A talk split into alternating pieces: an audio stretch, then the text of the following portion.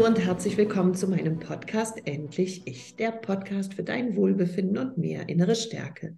Ich bin Katja Demming, ich bin psychologische Beraterin und ich habe es mir zur Aufgabe gemacht, Menschen aus ihren toxischen Beziehungen herauszuholen und sie zurück in ihre innere Stärke zu bringen. Wäre es nicht toll, wenn auch du erleben könntest, was wahre, tiefe, erfüllte Liebe bedeutet? Heute ist Sandra bei mir und Sandra bringt ein Thema mit, was passend zu dem Podcast ist, der in letzter Woche erschienen ist, nämlich der Podcast über narzisstische Frauenfreundschaften. Und deshalb freue ich mich riesig, dass ähm, Sandra jetzt noch von ihrer Erfahrung, von ihrer Freundschaft, die über 20 Jahre mit einer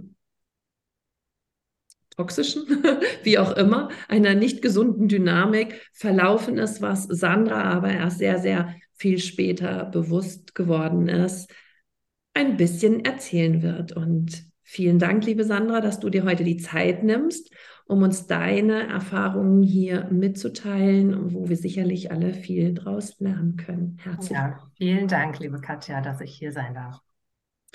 Ja, du hast schon gemerkt, oder die Hörerinnen und Hörer auch, wir haben ähm, das Wort Narzisstin, äh, oder ich habe es nicht benutzen wollen im Intro, weil wir natürlich nicht diagnostizieren dürfen und ähm, da auch uns freisprechen davon.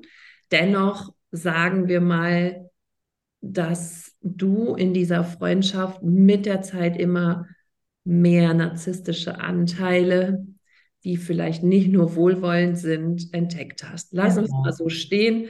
Ähm, ja, lass uns, lass uns mal ein bisschen in eure Freundschaft reingucken. Wie habt ihr euch denn kennengelernt? Ja, das ist, wie gesagt, fast 20 Jahre her. Und ähm, ich finde, das ist auch total wichtig, das Thema Freundschaft in dem Zusammenhang mal zu beleuchten, weil wenn man sich tatsächlich mit Narzissmus oder Narz Personen mit narzisstischen Anteilen beschäftigt, ist das Thema Freundschaft eher nicht so häufig, sondern eher Liebesbeziehungen. Und ähm, ja, wir haben uns kennengelernt in der Ausbildung. Ähm, ich war fast fertig und sie hatte gerade begonnen. Das überschnitt sich um ein paar Monate.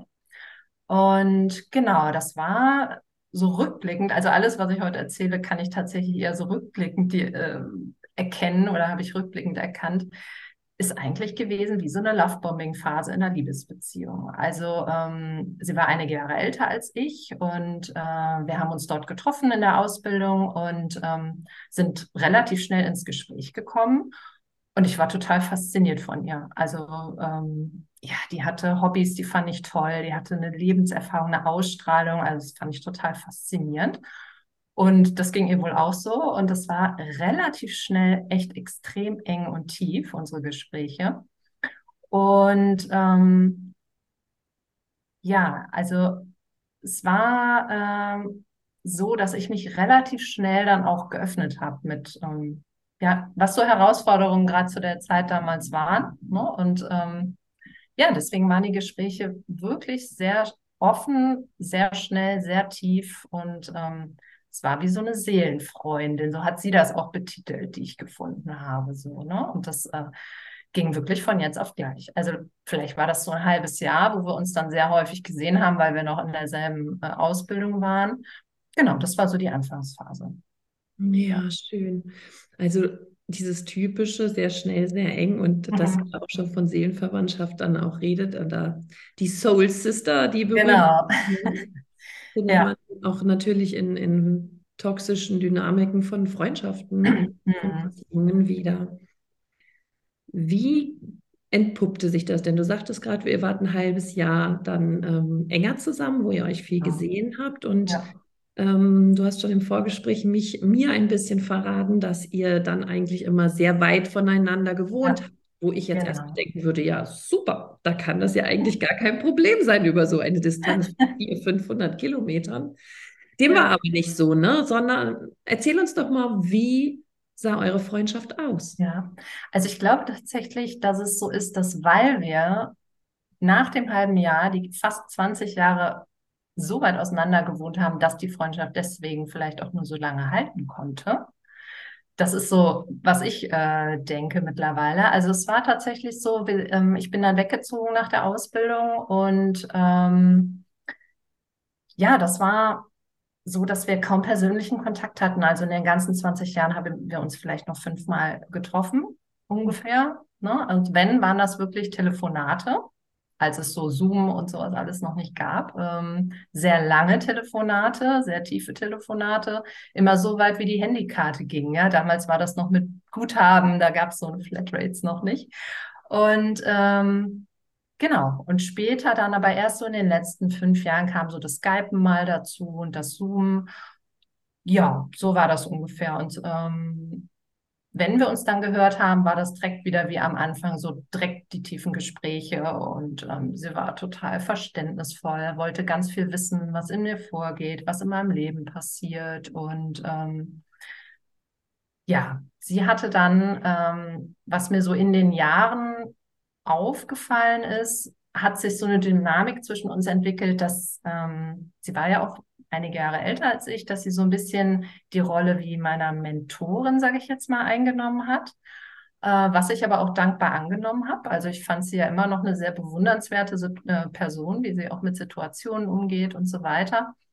Und sie hat mich, glaube ich, auch sehr idealisiert. Also, oder wir haben beide unsere Freundschaft sehr idealisiert. Ne? Also es kam ganz oft von ihr dieses wir beide, wir sind was ganz Besonderes. Ne? Oder äh, es gibt nicht so viele Menschen wie uns. Das fand ich immer ein bisschen befremdlich. Ähm, das weiß ich noch, dass da so ein kleiner, so ein kleines Zögern in mir war, äh, aber davon war sie vollends überzeugt.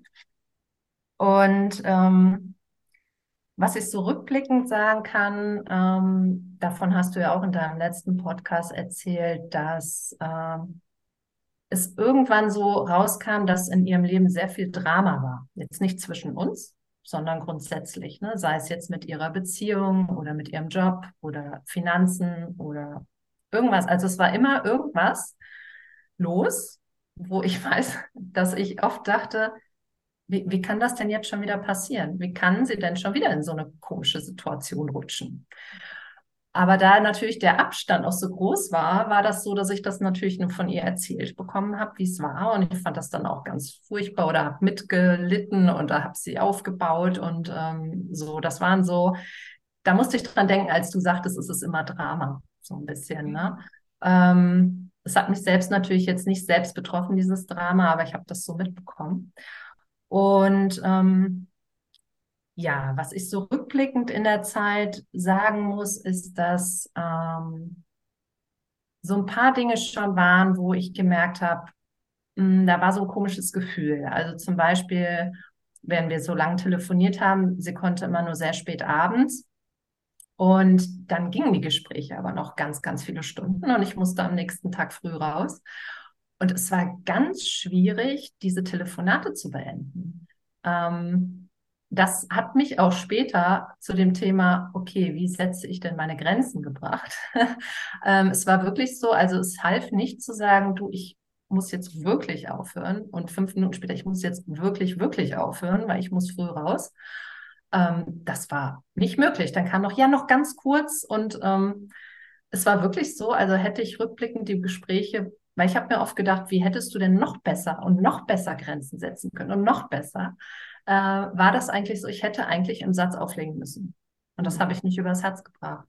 Weil das war ja, Weise, ja. Genau, das ist auch respektlos und so bin ich nicht Freundinnen und, und äh, Menschen gegenüber. Ne?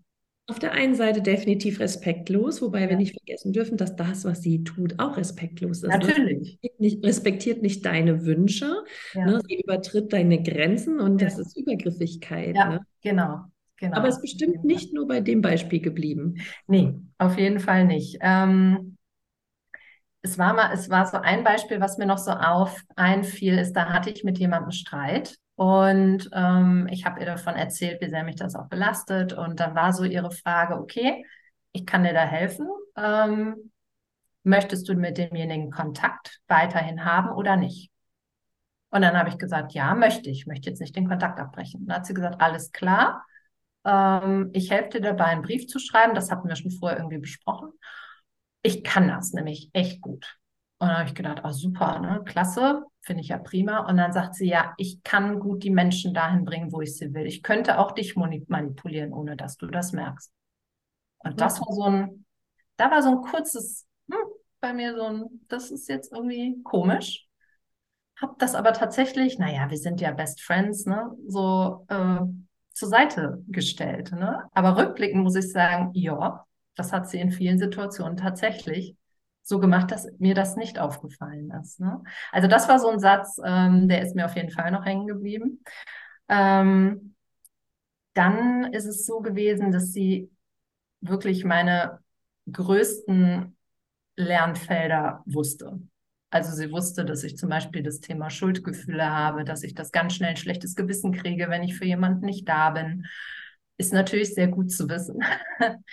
und ähm, genau, und wenn irgendwas war, da sie so wie, naja, sich als Mentorin oder, oder Beschützerin auch von mir so gefühlt hat, hatte ich so den Eindruck, war, wenn ich irgendwelche Themen hatte ähm, und ihr davon erzählt habe, was mich gerade beschäftigt, dass sie mich wirklich wie eine Therapeutin durch und durch analysiert hat mit Fragen.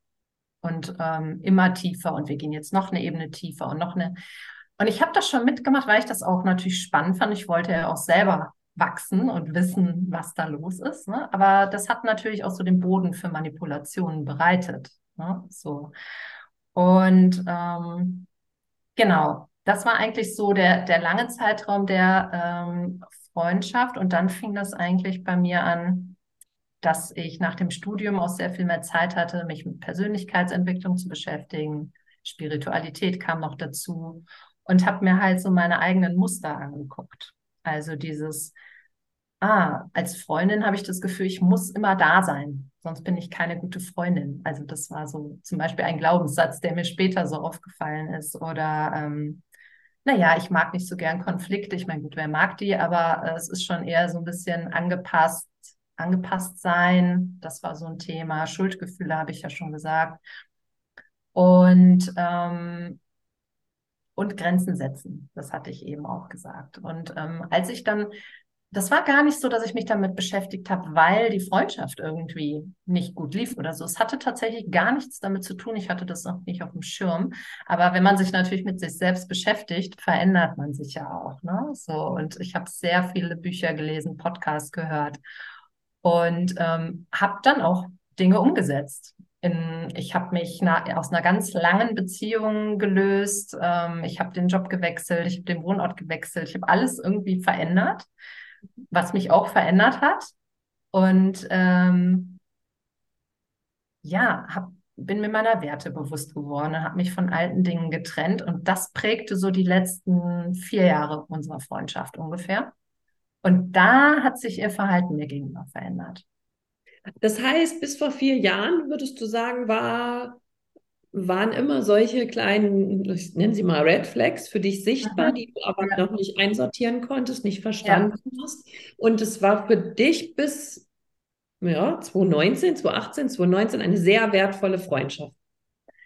Ja, schon früher, so bis 2016, weil wir haben ja jetzt schon zwei Jahre keinen Kontakt mehr. Also die letzten vier ah. Jahre der Freundschaft, genau. Ja, okay. okay. genau. Ja, spannend. Und, ja, das heißt, als du dann angefangen bist, äh, äh, angefangen hast, dich zu transformieren, ne, mhm. Aufzustellen, stärker zu werden, eine Meinung zu bekommen, eine Identität zu bekommen oder nochmal eine neuere, ne, kraftvolle ja. Identität, hat sie sich wahrscheinlich bedroht gefühlt, oder? Genau, das ist auch meine Vermutung, dass sie Angst hatte, oh, ich habe sie nicht mehr im Griff oder sie oder die Freundschaft könnte sich verändern oder vielleicht hatte sie auch Angst, dass äh, ich mich dann noch weiter entferne. Ich habe das aber tatsächlich gar nicht auf dem Schirm gehabt. Also die ganzen Veränderungen hatten überhaupt nichts mit unserer Freundschaft für mich zu tun. Ne? So. Es kann natürlich sein, ne, dass sie gemerkt hat, dass du in keiner Bedürftigkeit mehr bist. Ja. Und das ist ja ganz häufig so bei verdickten Narzisstinnen, hm, jetzt habe ich es doch gesagt, ähm, in diesen Freundschaften, dass die ja eine Aufgabe haben wollen, ja. dass sie retten wollen, umsorgen wollen, ja. über einem stehen wollen, sich gut fühlen wollen und darüber halt wieder Aufmerksamkeit und Wert für sich zu generieren. Und ähm, ja, wenn dadurch, dass du dich halt persönlich weiterentwickelt hast, bist du aus der Bedürftigkeit herausgegangen und ja, dadurch hat sich eine Verschiebung ergeben in eurer Freundschaft. Ja. Sie wahrscheinlich das war, das war definitiv so. Also ich äh, habe sie sehr bewundert. Ich habe das damals auch noch. Und aber wenn man natürlich dann, also es waren dann so Beispiele wie, ähm, sie hat mich analysiert und gesagt, und du fühlst jetzt das und deswegen handelst du so. Und, und ich habe in mir gedacht, nee, das, das ist jetzt aber, da fühle ich mich jetzt nicht gesehen und habe das dann auch ausgesprochen, habe gesagt, nee, das empfinde ich nicht so. Und dann war zum Beispiel eine Antwort, naja, du kannst das ja nicht beurteilen, du steckst da so tief drin in deinen Emotionen, aber ich als deine Freundin, ich kann das von außen beurteilen. Oha. Also das ist ja übergriffig auch. Ja, ne? super und äh, das war so ein Beispiel. Ähm, genau, und in den letzten Jahren war das dann so, also sie hatte ähm, eine sehr gewaltvolle Kindheit. Das schwebte auch immer so in der ganzen Freundschaft mit. Und ähm, da war auch bei ihr viel Trubel damit und ähm, viele destruktive ähm, Muster auch in ihrer Beziehung. Damals Freundinnen hatte sie tatsächlich fast keine in den ganzen Jahren, die ich noch so mitbekommen habe, vielleicht zwei, drei lose. Ähm, und da ging das so weit, also unser Kontakt wurde dann, als, als das WhatsApp-Zeitalter aufkam und die Sprachnachrichten äh, und das kostete nichts mehr, änderte sich das. Das war auch tatsächlich der Wendepunkt äh, für mich ähm, weil dann auf einmal der tägliche Kontakt da war, der vorher nicht da war. Vorher waren das ja Telefonate alle paar Monate mal oder später dann alle paar Wochen, aber nicht jeden Tag. Und ähm, Entschuldigung, das grenzte oder kam dann tatsächlich so, dass sie mir Sprachnachrichten geschickt hat. Die dauerten zwischen fünf und 15 Minuten, aber nicht nur eine, sondern zehn pro Tag. Also ich war schon die ganze Zeit eigentlich damit beschäftigt, die Sprachnachrichten mit ihren Erlebnissen abzuhören und war natürlich dann auch mit den Gedanken bei ihren Problemen, wie kann ich sie unterstützen, was kann ich machen. Ähm, ich habe mal, bin auf den Begriff toxisches Verständnis mal gestoßen später und habe gedacht, oh, das, das könntest du auch gehabt haben, so ein bisschen. Ähm, bin ich aber vorsichtig mit so Definitionen. Aber ich habe natürlich versucht, irgendwie rückblickend das alles zu verstehen und äh, dem Namen zu geben, weil wenn man dafür keinen Namen hat, ist es unheimlich schwierig zu verstehen, was da vorgeht. Ne? Und ähm, genau, also es ging dann so, dass die Telefonate auch immer länger und immer anstrengender wurden. Also das habe ich so gespürt für mich. Ähm, dass es wirklich manchmal so war, dass ich im Bett lag, das Telefonat schon versucht habe, fünfmal zu beenden und dann nur noch den Hörer neben mich gelegt habe und schon in so einen Dämmerschlaf übergegangen bin und nur noch sagte, mm, mm, so.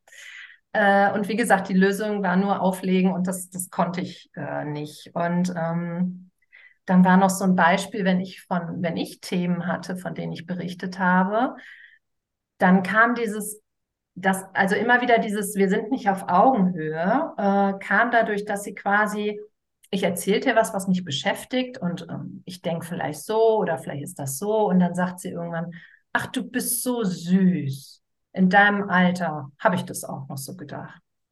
Das könnte man ja jetzt denken, wenn jemand 10, 20 Jahre alt, älter ist, okay, eine andere Generation, aber das war jetzt nicht der Fall. Ne? Also es war so ein bisschen dieses, ach, du bist so, so naiv noch so ein bisschen und du bist noch nicht so weit. So. Mhm. Äh, und ähm, da habe ich schon gemerkt, da kam immer so ein bisschen so eine, eine, Wut in mir auf. Aber auch noch nicht so, das war immer noch nicht so richtig, dass ich das angesprochen hätte oder sowas. Ähm, aber diese Übergriffigkeit kam halt immer mehr raus dann. Äh, ungefragte Ratschläge, ähm, wo ich mich gar nicht wiedergefunden habe. Ähm, und hat natürlich dem sehr kritisch gegenübergestanden, mit welchen, mit was ich mich beschäftigt habe. Also hat, wenn ich ihr was erzählt habe von einer Autorin, wo ich ein Buch habe, hat die das direkt alles gegoogelt, den ganzen Lebenslauf von denjenigen und hat mir dann erzählt, nee, also der ist äh, ja irgendwie nicht auf dem richtigen Pfad und der auch nicht und hat dann so ihre Beurteilung zu den äh, Leuten abgegeben. Ähm, hat mich aber eigentlich gar nicht gefragt, was, womit genau ich mich da befasse und was genau ich da so faszinierend fand. Also das war auch gar nicht so wichtig äh, irgendwie. Ähm, und ich habe dann immer mehr, ähm, also es kam dann auch so Sprüche bei diesen Analysen, du willst immer alles kontrollieren, wo ich dachte, ach echt, das finde ich jetzt irgendwie gar nicht. Aber okay, in manchen Situationen ist das bestimmt auch so, aber äh, das war so ein Spruch, oder du siehst alles immer nur schwarz-weiß. Hm. Äh, fand ich jetzt auch nicht. Und rückblickend muss ich sagen, ich weiß nicht genau, ob es da einen Begriff gibt, aber sie hat eigentlich von sich erzählt. Genau, Projektion nennt man das. Ja, ich danke. Genau, genau. Und bestimmt auch in der ähm, Situation, wo sie dir gesagt hat, wie du dich fühlen sollst. Mhm. Das waren dann mit Sicherheit ihre. Gefühle und deswegen passten sie auch nicht zu dir. Ne? Das nennt ja. man Projektion. Ja. Weil das, was gerade derjenige empfindet, ist ähm, ein Gefühl, was er nicht haben will. Und das mhm. projiziert er dann auf den anderen, damit er sich wieder gut fühlen kann. Ne? Und es wird dann quasi abgespalten und übergestülpt. Ne? Und ja. an dieser Stelle, wenn Sie Projektion betreiben, für alle Hörerinnen und Hörer da draußen, hört genau hin. Die, das sind wirklich die ähm, Dinge mit den meisten Informationen für euch, wo ihr wieder rückblicken könnt, äh, rückblickend daraus schließen könnt. Wenn das bei mir nicht reinpasst, dann könnte es mit ihr zu tun haben. Mhm. Dann vielleicht, oha, kommt eine Erkenntnis, die euch nicht gefallen wird. Ja, ja. Also das kam später auch noch viel offensichtlicher. Also es ging dann so weit, dass ich durch diese ganzen Sprachnachrichten, also da war immer wirklich irgendwas und ich habe versucht zu helfen, wo ich konnte, aber war natürlich auch weit weg. Dann kann man das ja nur, indem ich ein offenes Ohr hatte, Verständnis zugehört habe. Äh, und da waren aber auch merkwürdige Situationen. Da war was passiert und ich habe äh, ein paar Mal ähm, in der Sprachnachricht gesagt, möchtest du denn mal telefonieren? Möchtest du morgen telefonieren, übermorgen? Und da war man, nee, ich habe keine Zeit, ich habe keine Zeit. Es war unheimlich schwierig, einen Termin mit ihr zu finden. Ähm, und dann drei Tage später hat sie gesagt, und ich habe so was Schlimmes erlebt und du hast keine Zeit zu telefonieren. Wo ich dachte, huch, also das passte irgendwie gar nicht. Hat aber tatsächlich mein Schuldgefühl getriggert, so wie sie es gemacht hat, mein schlechtes Gewissen. Also sie hat das angetickt, ja. Ne? Weil sie das so formuliert hat, da bin ich drauf angesprungen. Ne? Dass ich erst dachte, hä, ich habe doch ein paar Mal gefragt, aber trotz allem war das sehr geschickt formuliert. Ne? Ich weiß nicht, bewusst oder unbewusst, dazu kann ich nichts sagen. Das hat mich tatsächlich auch sehr lange beschäftigt, ob das bewusst oder unbewusst war. Und ähm, ja, ich habe dann immer mehr Wut und Ohnmacht und, und Schwere und Anstrengung gespürt und habe das zwar auch angesprochen, als nicht so, als hätte ich da nichts gesagt, aber immer nur so eher kontextbezogen und nicht so auf eine Metaebene zu sagen, du grundsätzlich finde ich irgendwie unseren Umgang, das, weil soweit habe ich, das habe ich gar nicht äh, wahrgenommen in der Zeit, nach so langer Zeit. Ne? Also, dass ich so ein bisschen mich hätte rausheben können und sagen können, hier läuft grundsätzlich irgendwas nicht so, dass mir das gut tut oder ich eine Freundschaft so sehe. Und ähm, Genau, dann gab es noch so ein paar andere äh, Sachen, die haben als auch als ich deine letzte Folge gehört habe zu dem Thema mich erinnert hat. Also sie hat ja keinen Kontakt gehabt zu meinen anderen Freundinnen, gar nicht. Also ich hatte ja hier meinen normalen Alltag mit meinen langen Freundinnen, wo auch viel persönlicher Kontakt ist. Und ich habe selten auch davon erzählt, weil wenn, dann waren wir beide ja so eins und dann waren, war das nicht so Thema einfach. Und dann kamen aber immer mal so Fragen, wenn wenn es mir nicht gut ging und sie war für mich da und ich habe, wir haben lange gesprochen, ich habe dann gesagt, oh danke, dass du ein offenes Ohr hattest und dann hat sie dann so gesagt, wie sind deine anderen Freundinnen denn auch wirklich für dich da? Mhm. Und dann habe ich immer gesagt, ja, doch, auf jeden Fall. Also da kann ich auch anrufen, wenn was ist. Ja, denn so wie ich, also dass die dich wirklich, wirklich fragen, wie es dir geht. Und dann hat sie, und dann habe ich immer noch mal ja, und dann habe ich drei, vier Mal ja. Und irgendwann hat sie das so formuliert, dass ich gesagt habe, nee. Und dann hat sie gesagt, siehst du, nur wir beide. Oh, wow, ne? Immer dieser Wettkampf dann auch. Ja, genau. Obwohl sie die gar nicht, ja, nie gesehen hat. Und äh, genau, das kam immer mal wieder. Ähm, und eine Sache, da erinnere ich mich auch noch sehr gut dran. Ähm, da war ich auch schon so ein bisschen unterschwellig genervt. Ich wollte nicht wieder telefonieren und brauchte irgendwie Zeit für mich oder hatte was vor. Ich weiß es nicht mehr genau, ist schon einige Jahre her. Und ähm, dann haben wir telefoniert, aber das war dann, ich konnte dann nicht, weil sie hat, glaube ich, angebracht, sie hat aber was Wichtiges so. Und dann war ich natürlich da. und ähm, dann hat sie, glaube ich, an meiner Art und Weise gemerkt, ich bin so ein bisschen ich wollte aufhören, nicht, nicht so. Und dann hat sie gesagt, ähm, also ich muss jetzt mal sagen, ich spüre irgendwie unsere Verbindung nicht mehr. Und da war ich natürlich erstmal, huch, weil das war für mich ja bedrohlich, ne? Aus, also einen engen Kontakt. Jemand sagt mir das, sie spürt keine Verbindung. Und ähm, dann habe ich gefragt, warum? Und dann hat sie gesagt, ja, du bist so und so. Ich weiß gar nicht mehr genau, was sie genau meinte. Und das tat mir in dem Moment so leid. Und ich wollte ja auch gar nicht mit sie verletzen. Das war dann so in meinem Gefühl, war es, ach, jetzt habe ich aber was gesagt, was sie getroffen hat. Das wollte ich gar nicht. Und dann habe ich das auch gesagt, es tut mir leid. Also das habe hab ich nicht so verstanden. Bin dann quasi wieder so scheinbar in diese Rolle gekippt, die sie mir zugetan hat und sagte dann, sagte sie am Ende, siehst du, jetzt spüre ich wieder die Verbindung.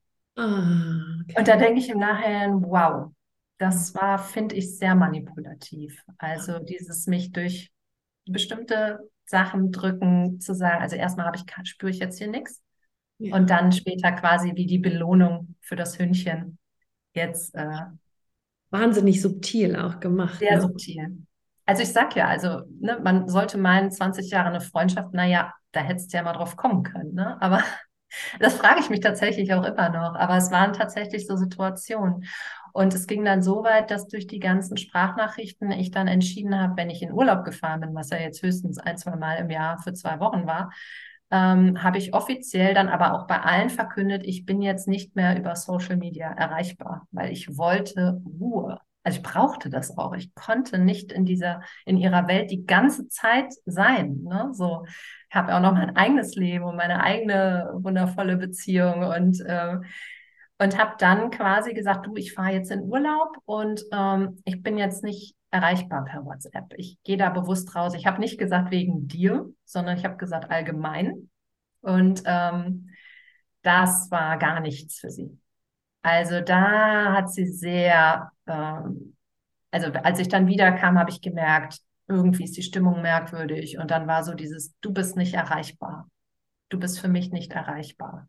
Wo ich dann dachte, wow, ich bin zwei Wochen im Jahr weg, um mit meinem Partner in Urlaub zu fahren. Ne? Also Kontrollverlust. Ja. Ne?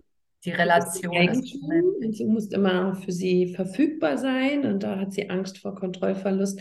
Wie ist sie dann damit umgegangen? Hat sie dich dafür auch gestraft, dass du dir das rausgenommen hast? Ähm, nein, also sie hat dann, die Stimmung war am Anfang komisch. Ähm, aber ich habe dann gesagt, naja, das kannst du aber bestimmt best verstehen auch, ne, wenn ich das ist eine Entscheidung. Also da war ich sehr klar. Nee, sie hat es nicht gestraft. Also ähm, nee, das kann ich nicht sagen.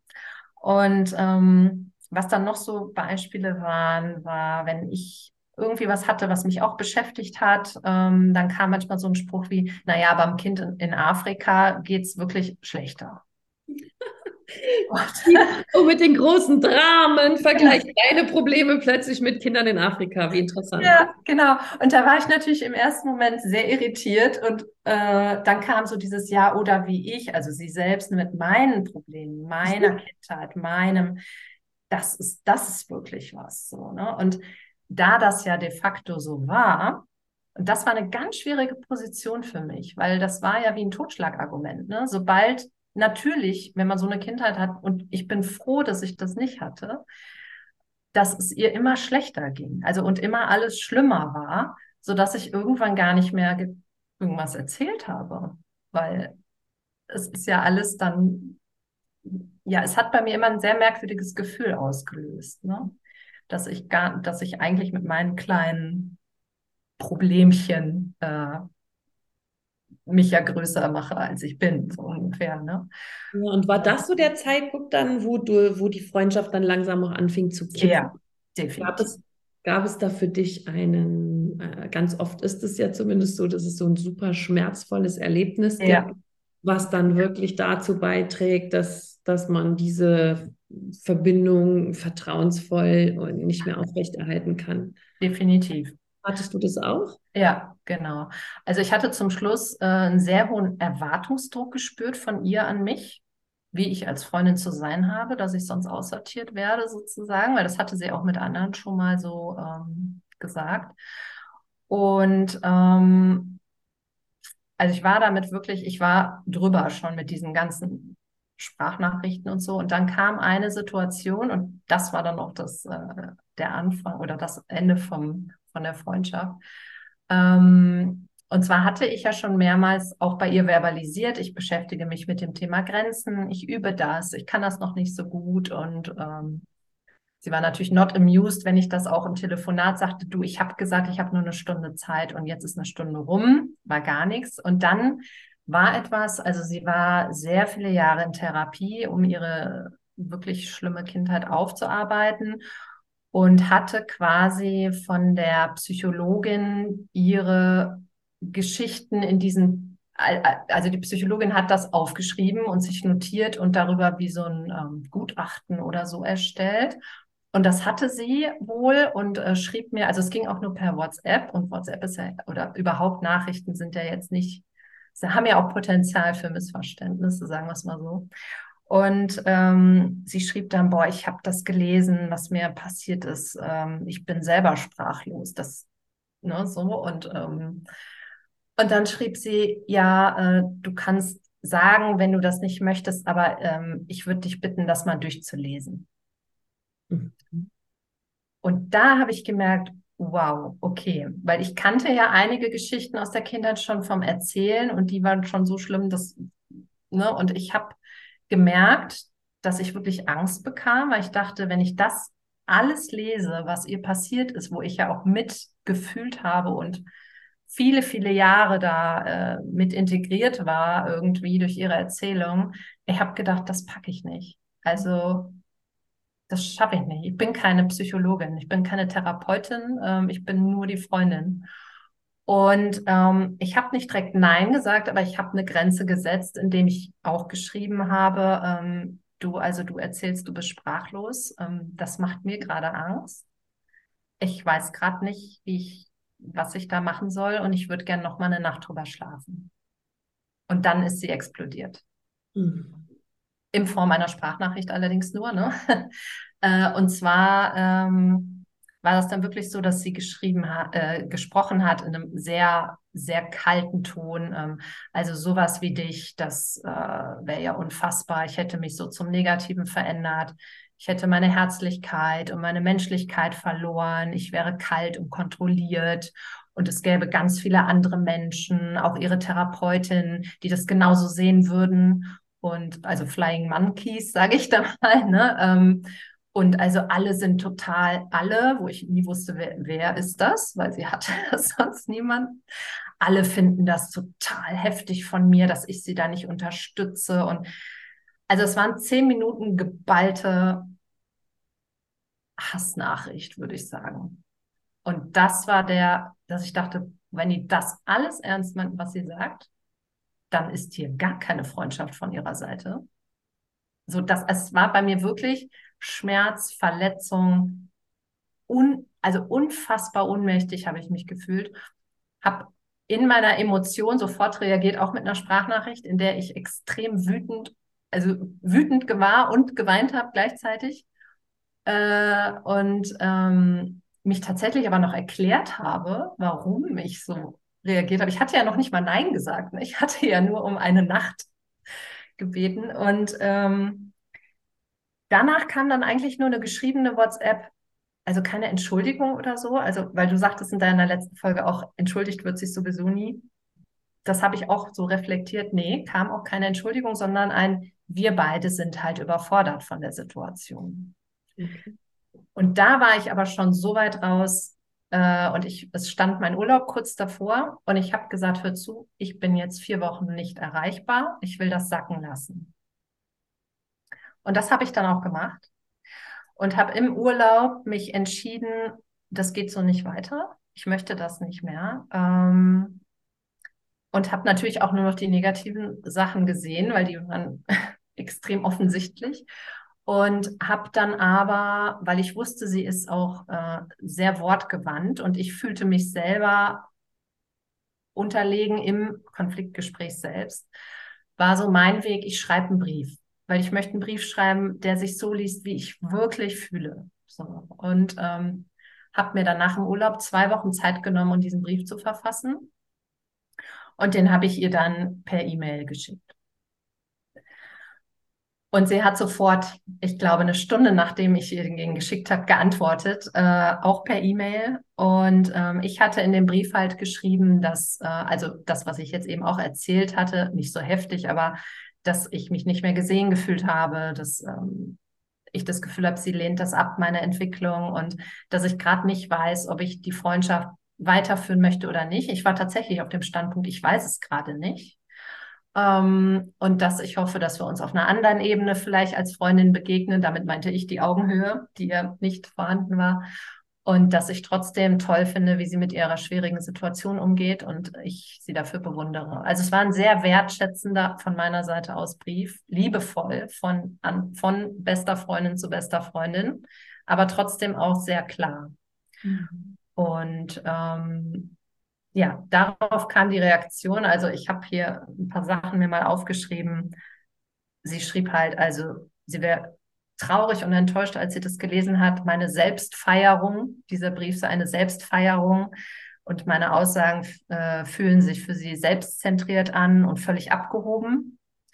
Und sie hofft, dass ich von dem Trip des Selbstzelebrierens runterkomme und äh, auch wieder Freundinnen wie sie an mich ranlasse, die mich vor dem Eintauchen in eine Welt ohne Menschlichkeit bewahren. Und ich habe halt, oder sie sagte, schrieb dann, du hast keinen Platz für Menschen wie mich äh, in deiner schön gebauten Welt. Und ähm, Sie will auch nicht mehr mit mir teilen, nachdem sie erlebt hat, wie wenig ich in der Freundschaft überhaupt jemals für sie da war. Also da war ich wirklich sprachlos. Ähm, und ich würde jetzt wohl über den Dingen stehen und wenn mich jemand kritisiert, würde er mich wohl direkt manipulieren wollen. Und dann war noch der Spruch, solche Gedankengänge sind üblich in sektischen Gruppierungen. Also da musste ich wirklich schlucken. ich dachte, wow, okay, ähm, das unterstellt sie mir auch noch. Und dann war so ihr Satz, für mich bist du eine wundervolle Freundin, die nie für mich da war, wenn ich sie wirklich gebraucht habe. Mhm. Und, äh, und dann noch sehr viele Sätze, so, wo sie sich in die Opfer, also ich sage jetzt mal aus meiner Sicht in die Opferhaltung gebracht hat, dass sie schrieb, oh, ich kann hier wirklich, ich bin so geschafft heute und so viel Schlimmes erlebt die letzten Wochen, wo du nicht in Urlaub warst und ich kann kaum mehr sitzen, aber für dich tue ich das hier. Also so ein bisschen mit Schuldgefühle Mhm. hervorrufen, weil sie weiß ja, wusste, das ist mein mhm. Haupttrigger.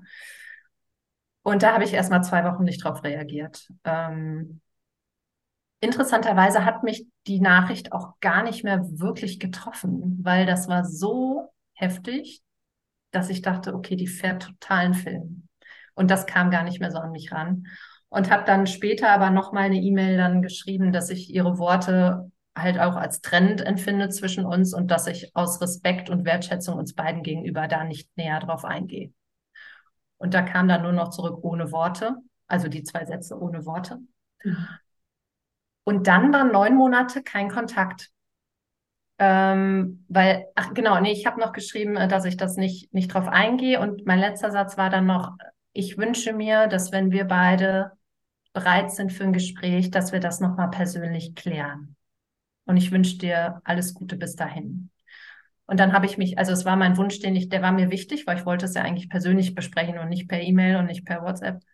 Und dann habe ich aber gemerkt in mir, ich brauchte sehr lange Pause. Sehr lange.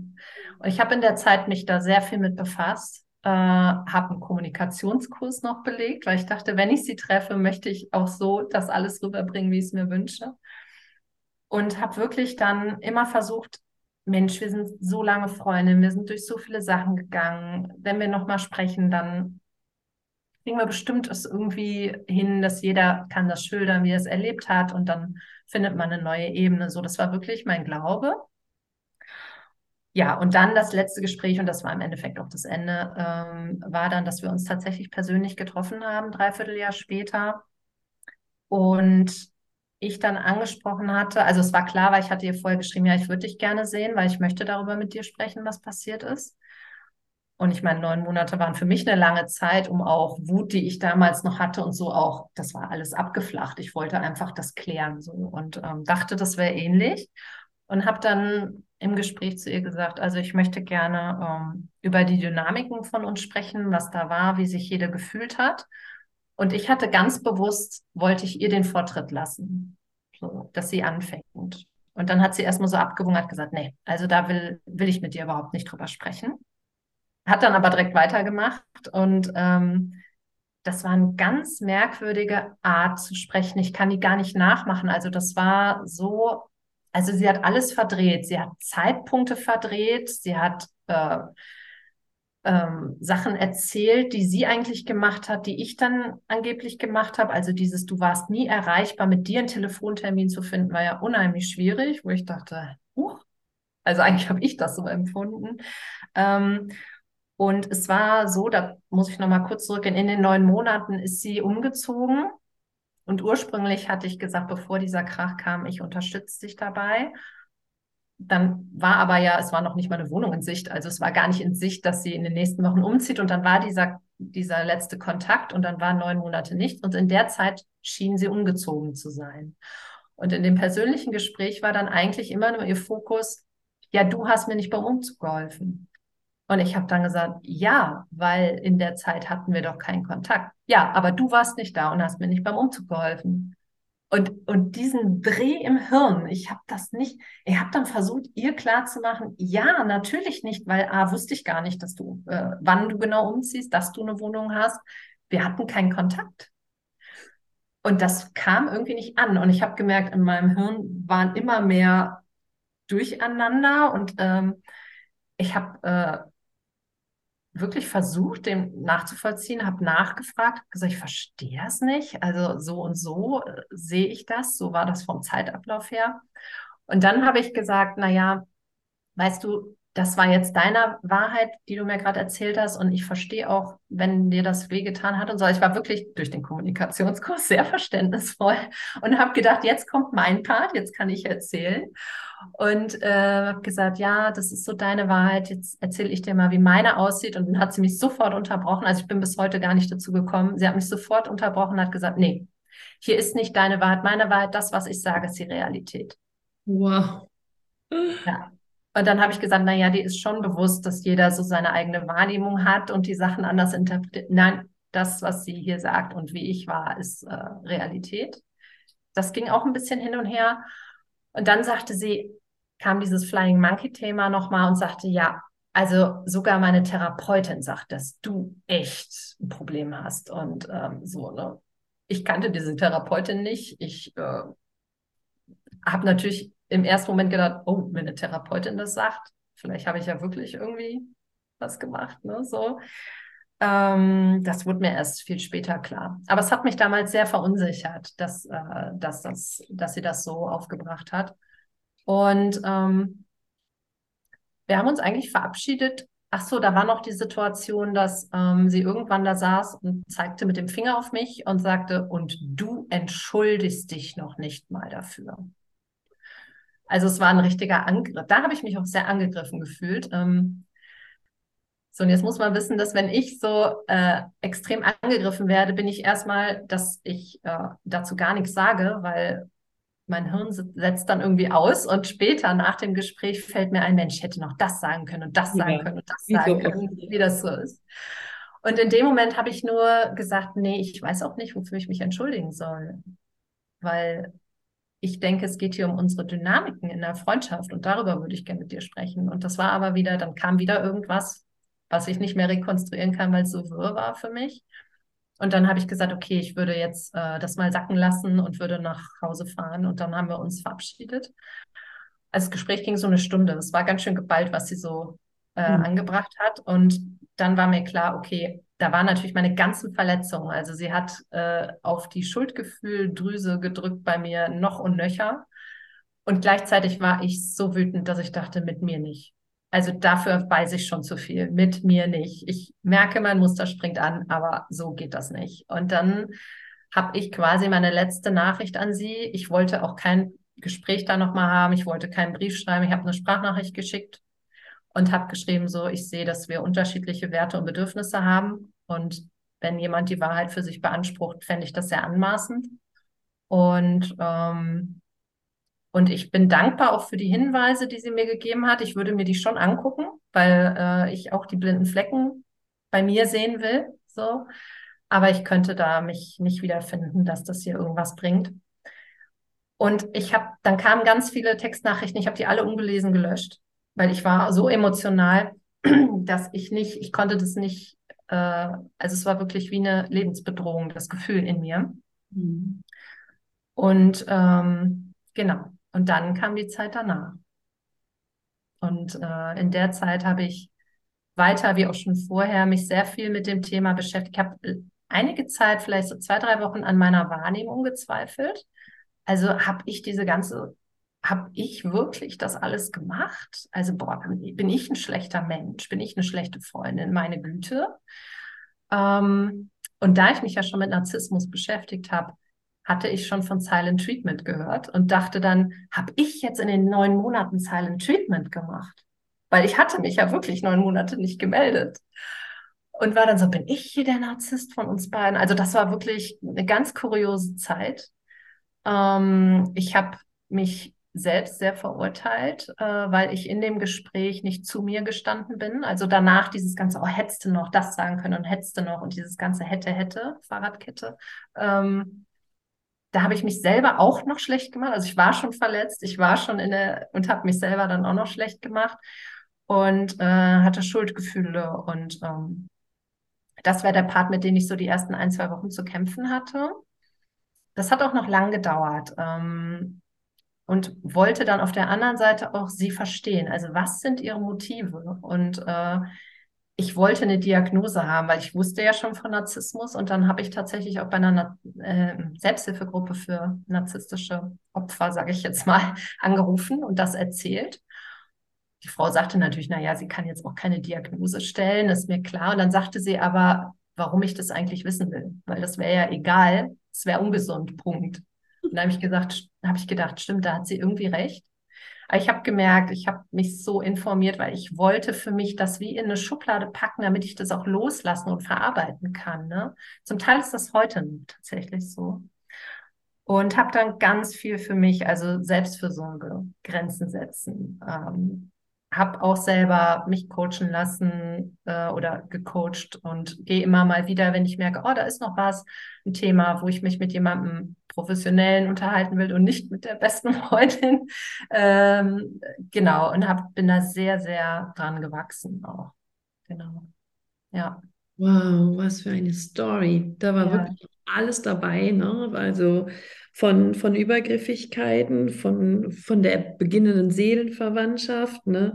Von Projektion zu sehr einvernehmen, Machtkontrolle, Manipulation, das ist ja wirklich alles drin gewesen. Und ich finde, dass dein Kommunikationskurs dir sehr gut getan hat, dass du das wirklich sehr gut ausdrücken kannst und auch so viel Wertschätzung auch und vorsichtig ähm, und ähm, dich auch ausdrückst jetzt, wenn du, wenn du über das Ganze sprichst. Mhm. Und ich finde, das zeigt einfach auch nochmal, wie reflektiert du damit umgehst, wie sehr du verstanden hast und ähm, ja, wie sehr du durch diese Phase eben auch bei dir viel erkennen und ja. verstehen konntest. Ne? Ich glaube ja auch immer, dass insbesondere in Freundschaften wir auf Menschen treffen, die wir benötigen, um in mhm. unserer Reise des Lebens uns weiterzuentwickeln. Und wenn die die Aufgaben erledigt haben, dann gehen die auch manchmal. Und ja. wichtig ist auch hier zu wissen, wenn sich jetzt jeder fragt, ja, warum ist das mit der Freundin so auseinandergegangen oder so? Nicht immer geht es um die Themen bei uns. Manchmal sind auch wir die Freundin, wo die andere dann wieder dran lernen darf und wachsen darf. Und mhm. ich finde es, finde es wirklich, ähm, mega spannend. Ich komme gar nicht mehr auf ganz, all die ganzen Entwicklungsschritte und Dynamiken, die du da erzählt hast. Aber ich denke, der rote Faden spricht für sich einfach, weil du das ganz toll zusammengefasst und wiedergegeben hast. Wenn du jetzt rückblickend auf diese Freundschaft guckst, zum mhm. einen bist du dankbar dafür und zum zweiten, was ist das Wichtigste, warum sie passieren durfte? Mhm. Also ich bin sehr dankbar dafür. Wir hatten auch eine sehr, sehr schöne Zeit. Ähm, und warum ich sehr dankbar bin, ist tatsächlich, weil ich selber sehr dran gewachsen bin. Also ich bin auch sehr vorsichtig, wenn ich andere Leute kenne. Ich habe natürlich jeden abgecheckt in meinem Umfeld, ob ich dann noch was anderes vielleicht übersehe. Aber das ist sowas, ähm, ja, weil du sagtest, selbstreflektiert. Also das ist tatsächlich bei mir, ich habe mich da reingefressen. Ich wollte auch immer wissen, warum fühle ich so, warum, also nicht nur jetzt in ihrer, in der Freundschaft mit ihr, sondern grundsätzlich. Ähm, weil ich irgendwie, ja, ich wünsche mir inneren Frieden und ich wünsche mir Balance wie wahrscheinlich jeder und habe auch meine Themen und habe gedacht, wie kann es sein, dass ich leichter damit umgehe? So und das hat mich äh, und aus Schmerz tatsächlich bei mir dann, ähm, da macht man manchmal Schritte, die man vielleicht der, nicht so macht, wenn man sich noch so in seiner Komfortzone aufhält. Und es hat mir sehr viel gebracht, ähm, mich zu reflektieren, um mir bewusst zu werden, ah, natürlich kommen, also wir haben eine ungesunde Dynamik gehabt, aber die konnte ja auch nur passieren, weil ich war ja auch Part des Systems. Mhm. Was ist also bei mir los? Und ähm, natürlich kommen viele, oder natürlich, viele Sachen kommen aus der Kindheit und das habe ich bei mir natürlich auch beobachtet. Ja, also ähm, Thema Grenzen setzen, wie ich schon hatte, da habe ich sehr viel auch geguckt, bei wem ist das so und bei wem nicht. Also ich habe zum Beispiel festgestellt, in meinen Beziehungen kann ich super gut Grenzen setzen mit Männern. Also überhaupt kein Thema, weil die von der Selbsthilfegruppe sagte, ah, da müssen sie aber ganz schön aufpassen, dass sie nicht in eine narzisstische Liebesbeziehung fallen. Ich würde jetzt mal behaupten, dass ich da wirklich gut drin bin. Also da habe ich gar nicht dieses Thema Verlustangst interessanterweise. Das habe ich bei Frauenfreundschaften. Ne? So. Oder Frauen in meinem Leben. Sei es jetzt, können ja auch Kolleginnen oder was weiß ich sein. Ne? Ähm, dass ich tatsächlich ähm, mich oft früher nicht getraut habe zu sagen, wenn mich was stört.